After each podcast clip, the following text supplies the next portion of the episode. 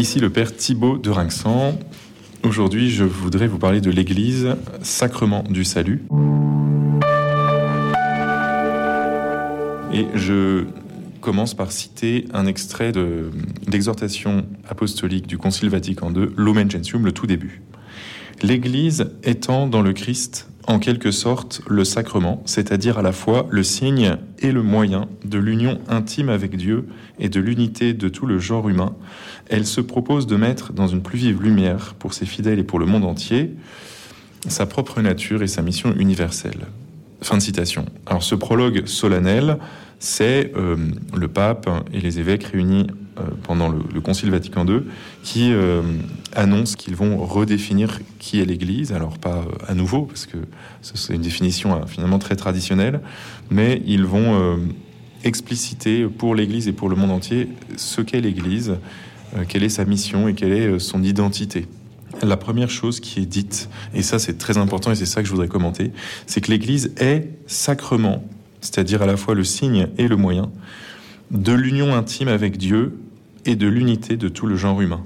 C'est comme ça que, dans, les toutes premières lignes du Concile Vatican II, l'Église se définit elle-même comme sacrement de l'unité.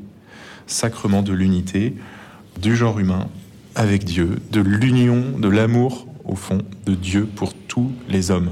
L'Église, elle en est comme le sacrement. Comment comprendre cette expression? Un sacrement, euh, nous le savons, c'est à la fois un signe, c'est-à-dire un, symbole visible, une, une expression euh, incarnée, corporelle, et aussi une euh, efficacité invisible, une action invisible de Dieu. Et donc l'Église, elle est effectivement un signe visible parce que elle contient une organisation hiérarchique avec bien sûr le pape, les évêques, les prêtres, les fidèles qui se réunissent dans des dans des bâtiments L'Église, elle, a toute une histoire. Euh, c'est un corps euh, qui vit, qui évolue, qui, traverse l'histoire. Et d'ailleurs, on a parfois euh, bien conscience de sa, fragilité et de, son caractère très incarné, parfois trop incarné peut-être. Hum, mais donc, l'Église, elle est vraiment un signe visible. Ça, c'est clair. Et elle l'est au même titre que le sont les autres sacrements. Le pain pour l'Eucharistie, l'eau du baptême, etc. À chaque fois, il y, a, des éléments très visibles, très matériels. Et au fond, l'Église se dit qu'elle-même, elle, est un signe visible, et elle est aussi euh, le moyen, c'est-à-dire on pourrait dire la, réalisation euh, de l'unité de Dieu avec le genre humain. Qu'est-ce que ça veut dire? Ben, Ça veut dire que l'Église est ce par quoi Dieu et l'homme sont unis et le seront éternellement. Parce qu'au ciel, à la fin des temps, il n'y aura plus que l'Église qui sera l'Église accompli, arrivé au terme de l'histoire, la communion de tous les hommes en Dieu, auprès de Dieu, la Jérusalem céleste. Et cela a déjà commencé parce qu'il euh, y a déjà une église céleste aujourd'hui, hein, tous les saints et saintes qui sont au ciel, qui nous précèdent. Euh, il y a, une, ce qu'on appelle la communion des saints qui, unit les vivants et les morts. Et ça, c'est pas visible. Il y a quelque chose de, mystique, de mystérieux. On appelle l'église d'ailleurs corps mystique du Christ. Et c'est euh, une réalité spirituelle qui, durera pour toujours. Hein. Vous vous souvenez que Jésus a dit à Saint Pierre, euh, tu es Pierre, sur cette pierre j'établirai mon Église et les portes de l'enfer ne l'emporteront pas sur elle, ce qui signifie que à, travers tous les combats de, l'histoire des hommes, l'Église aura une durée permanente et sera pour toujours euh, cette communion de Dieu et des hommes. On se trompe sur l'Église quand on veut voir en elle autre chose que ce grand désir de Dieu de rassembler les hommes. Jésus le dit, je suis venu pour rassembler les brebis dispersées d'Israël et encore euh, au-delà, tous les hommes, les réunir dans un seul corps, le corps unique du Christ.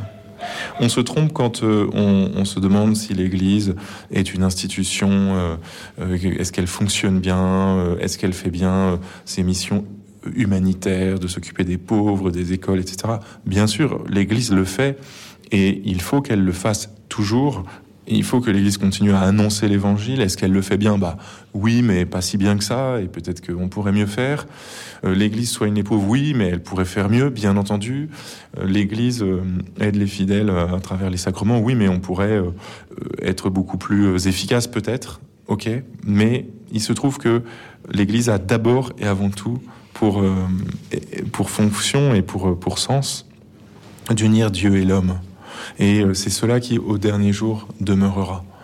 Alors évidemment, quand l'Église accomplit bien sa mission au plan terrestre, au plan institutionnel, eh bien, on comprend mieux l'amour de Dieu. Il se donne mieux à voir, il se donne mieux à sentir, et puis même plus d'hommes, plus, plus de femmes sont agrégés à l'Église quand euh, les chrétiens sont des saints et qu'ils sont remplis de zèle. Et donc, de ce point de vue-là, la visibilité de l'Église contribue à euh, rendre effectif ce qu'elle est mystérieusement et invisiblement. Et l'Église s'augmente de nouveaux membres et euh, le corps du Christ devient plus, vaste et plus unifié.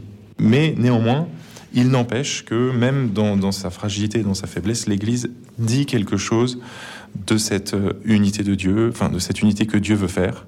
Par analogie, lorsqu'un prêtre célèbre les sacrements, même si euh, les chants ne sont pas très beaux à la messe, même si l'église est dans mauvais état, même si le prêtre euh, ne fait pas une belle homélie, si les calices sont mal entretenus, etc., etc., etc., bah, même si tous ces éléments visibles et extérieurs ne, ne sont pas très réjouissants, il y a quand même, il y a quand même le corps du Christ, il y a quand même l'Eucharistie qui est célébrée. Et ça, qu'on le veuille ou non. Enfin, on le veut quand même, mais cela ne dépend pas de, la qualité de, l'exécution liturgique. Et donc l'Église elle-même reste euh, toujours le signe d'une unité euh, universelle, d'une unité qui doit demeurer pour les siècles des siècles, même lorsque euh, sur cette terre elle paraît fragile, elle paraît imparfaite, etc. L'Église, donc, est le sacrement de l'unité de Dieu et de l'homme, et personne d'autre, et nulle autre institution, nul autre euh, programme, si vous voulez, ne sont prévus par Dieu pour rassembler les hommes et les introduire dans son royaume. C'est l'Église que Dieu a choisie comme instrument pour faire l'unité de tout le genre humain. Et cela signifie d'ailleurs, et je, je, finis avec cela, cela signifie que même des non-baptisés appartiennent, ou on pourrait dire sont euh, agrégés à l'Église sans nécessairement recevoir le baptême, mais le sont parce que euh, dans la droiture de leur cœur, dans oui leur bonne volonté, eh bien euh, ils reconnaissent et ils servent le Dieu unique. Mais cela, puisque puisque l'Église est le seul instrument de l'unité du genre humain, il peut pas y avoir deux, trois, quatre, dix églises, il peut pas y avoir plusieurs unités avec Dieu, même si Jésus dit que les demeures sont nombreuses dans la maison du Père, malgré tout, à la fin des fins, il n'y a plus qu'un seul euh, corps du Christ au ciel. Et au ciel, il n'y aura pas plusieurs chapelles, il n'y aura pas plusieurs églises, il n'y aura plus qu'un seul, qu'une seule humanité nouvelle.